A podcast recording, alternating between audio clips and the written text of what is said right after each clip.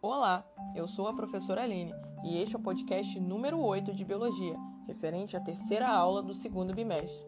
E nele falaremos sobre a hereditariedade e a identidade dos seres vivos. Como estudamos na aula anterior, a partir da reprodução, pais passam genes adiante para os seus filhos, que passam para os seus filhos e assim sucessivamente, garantindo a sobrevivência da espécie humana no planeta. Essa transferência genética é a principal responsável pela construção da identidade biológica de um organismo. É claro que o meio ambiente também será responsável pelas características apresentadas por cada um, mas é o patrimônio genético que ditará as possibilidades que o ambiente poderá proporcionar. Sabendo disso, acompanhe a leitura de um texto presente no volume 3 do livro Biologia, Unidade e Diversidade, do autor José Arnaldo Favareto, seguida de uma reportagem do portal Esporte Espetacular. Os Filhos da Lua. No litoral do Maranhão, a 150 quilômetros de São Luís, fica a Ilha dos Lençóis, onde vivem cerca de 500 habitantes.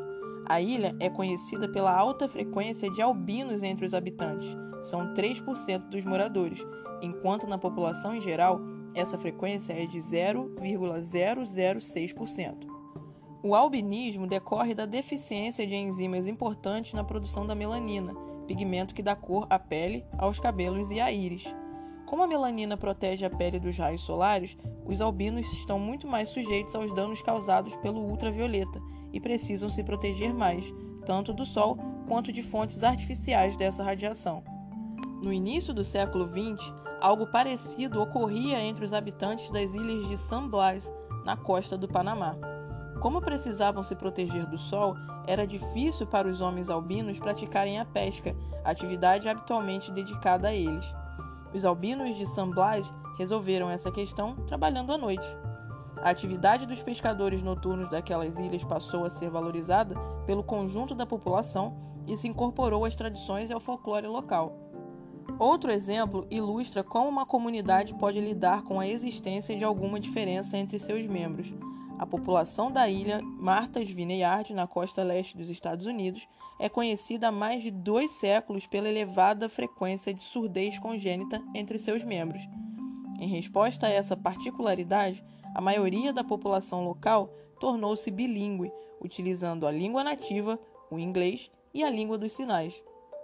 O professor Sadao Omote destaca a opinião de uma moradora de Martha's Vineyard quando afirma que a diferença entre o ouvinte e o surdo é como a diferença entre ter olhos castanhos e olhos azuis. Ela lembra ainda a fala de outro ilhéu, que, perguntado sobre a deficiência associada à surdez, respondeu que os surdos não eram deficientes, apenas surdos.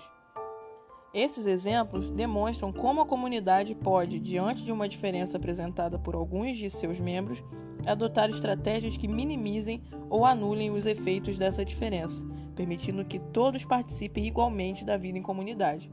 Assim, convive-se com a diferença sem que ela represente desvantagem. Agora, leiamos a reportagem do portal Esporte Espetacular. Albinos montam um time de futebol para escapar da morte na África. Em regiões da Tanzânia, eles são caçados porque partes de seus corpos são valorizadas em rituais de curandeirismo. O esporte está ajudando a mudar essa realidade. Um grupo de albinos resolveu apostar no esporte mais popular do planeta para colocar um ponto final no rol de tradições brutais que ainda sobrevivem em certas regiões da África Oriental. Em algumas áreas rurais de países como Tanzânia e Burundi, albinos são caçados e têm o corpo retalhado para ser vendidos aos fornecedores de produtos para mandingas. As partes mais valorizadas podem atingir até 5 mil dólares. Muitas pessoas acreditam que você pode se tornar rico com partes do corpo de um albino. Algumas crenças partem do pressuposto que cortar ou matar não é crime, porque os albinos são insignificantes, não são humanos, explicou o presidente da Sociedade dos Albinos da Tanzânia.